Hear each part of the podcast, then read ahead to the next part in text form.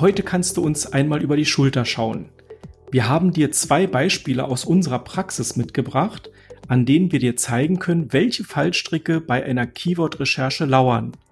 Nach dem Hören der Folge wird dir klar sein, dass eine Keyword-Recherche nicht einfach so aus der Hand geschüttelt ist und dass man da sehr genau schauen muss, worum es eigentlich geht.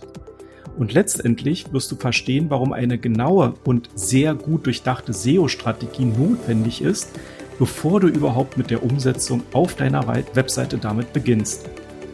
Und jetzt geht's mal direkt in das erste Beispiel. Simone, was hast du heute mitgebracht? Das habe ich mitgebracht. Das ist eines meiner Lieblingswörter. Und zwar der Begriff Flutlicht. Nehmen wir mal an, ah. du bist ein Hersteller von diesen Flutlichtstrahlern für Sportplätze. Da liegt natürlich nahe, dass du den Begriff Flutlicht auch auf deiner Webseite verwendest. Aber hierbei können kleine Fallstricke lauern. Denn wenn du eine genaue Keyword-Recherche durchführst, dann wirst du feststellen, dass der Begriff Flutlicht nicht nur im Zusammenhang mit LED-Flutlicht gesucht wird, sondern zum Beispiel gibt es auch eine Biersorte, die da Flutlicht heißt. Also alle Biertrinker werden auch nach Flutlicht suchen.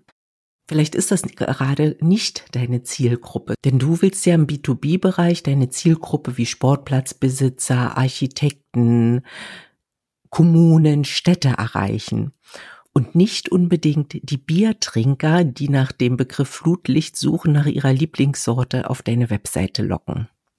Unter dem Begriff Flutlicht gibt es auch eine Fernsehsendung, nämlich beim SWR. Das ist eine Sportsendung, die heißt da Flutlicht. Und auch die wird immer mal gegoogelt.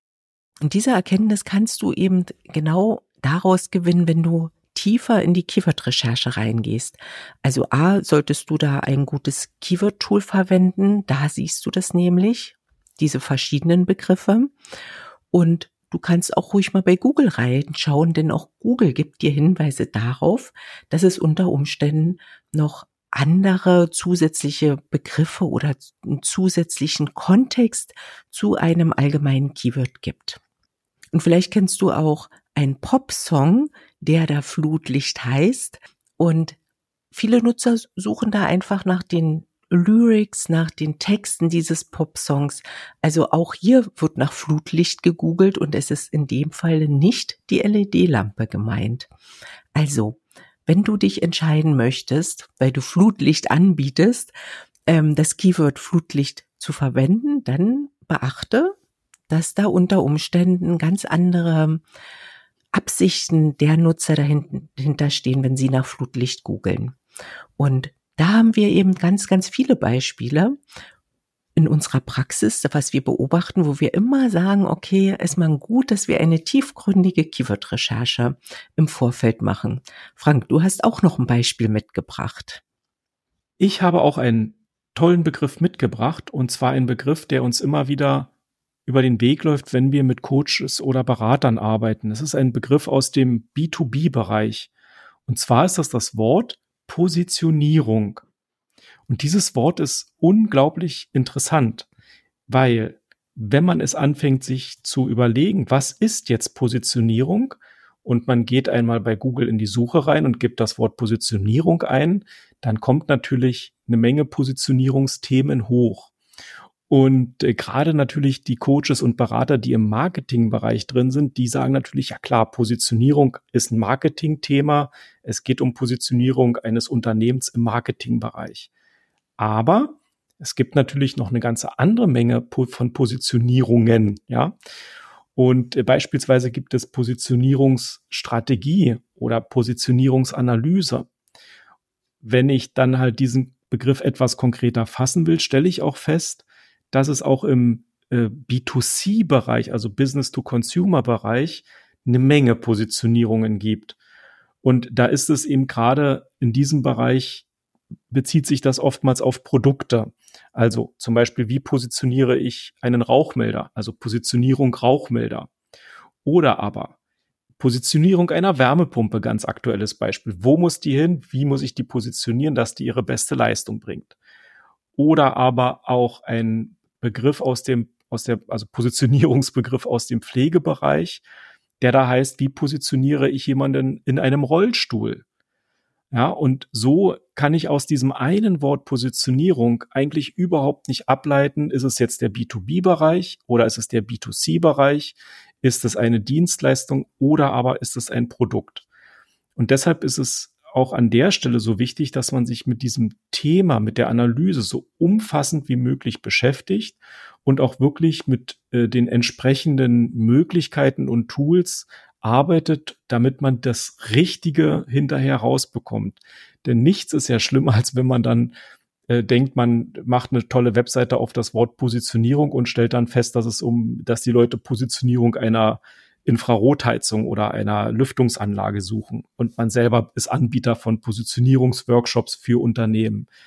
Und deshalb muss man das auch sehr genau trennen, sehr akkurat bleiben. Ist es ein B2B-Bereich? Ist es ein B2C-Bereich? Geht es um Produkt? Geht es um Dienstleistungen? Und man muss es wirklich sehr sauber recherchieren und vor allen Dingen eben auch diese Arbeit äh, extrem gut machen. Deshalb ist es auch so wichtig, dass man wirklich gründlich recherchiert und vor allen Dingen auch mit guten Tools recherchiert.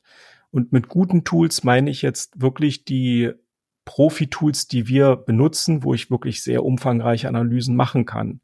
Zusätzlich haben wir natürlich selbstverständlich auch ein paar kostenlose Tools wie Answer the Public oder Google Suggest, die wir eben auch noch zu Rate ziehen, um einfach das mal schnell darzustellen und mal so schnell zu prüfen. Aber ansonsten ist genau dieser Moment deshalb mit Profi-Tools eben auch nur machbar. In den Profi-Tools siehst du eben auch sehr gut, in welchem Zusammenhang dieser allgemeine, also generische Begriff noch gesucht wird. Und ich habe ja manchmal den Vergleich auch mit kostenlosen Keyword-Tools und da ist es oft nicht erkennbar. Und da habe ich eben die Befürchtung, dass man sich da schnell auch auf den Holzweg begeben kann, indem man halt zu allgemeine Keywords verwendet. So ein allgemeines Keyword hat natürlich ein hohes Suchvolumen und deshalb ist es erstmal so im ersten Moment sehr attraktiv, aber man darf eben nicht vergessen, dass hier sich die, hinter diesem Suchvolumen ganz verschiedene Nutzergruppen verstecken. Eben vielleicht die Nutzergruppe, die für dich interessant ist, aber auch viele andere Nutzergruppen, die genau mit demselben Suchbegriff nur in einem anderen Kontext suchen. Und deshalb ist unser Rat wirklich die Keyword-Recherche eben sehr gründlich zu machen und dann gegebenenfalls auch auf Longtail Keywords zu setzen, also auf längere Keywords, nicht nur einen generischen Begriff zu verwenden, sondern das wirklich zu spezifizieren und meinetwegen zwei Begriffe oder sogar eine ganze Wortgruppe zu verwenden. Das ist wirklich hier der Tipp an dieser Stelle und das kristallisiert sich auch immer weiter heraus. Wenn du zu diesem Thema noch mehr wissen möchtest, dann laden wir dich ein, zu uns in den SEO Club zu kommen, denn dort werden wir das auf jeden Fall noch mal konkreter besprechen. Also wir haben auch viele Beispiele noch parat aus der Praxis, die wir in unserem SEO Club besprechen werden. Den Link zur Anmeldung zum SEO Club findest du wie immer in den Show Notes. Und an dieser Stelle sind wir auch schon am Ende dieser Podcast-Folge angekommen und ich verabschiede mich bis zur nächsten Woche und sage Tschüss. Und ich sage für heute auch Tschüss und ich freue mich auf unsere nächste Folge. Das ist nämlich die hundertste Jubiläumsfolge. Darauf freue ich mich heute schon ganz besonders. Für heute aber auch von meiner Seite Tschüss und auf Wiedersehen.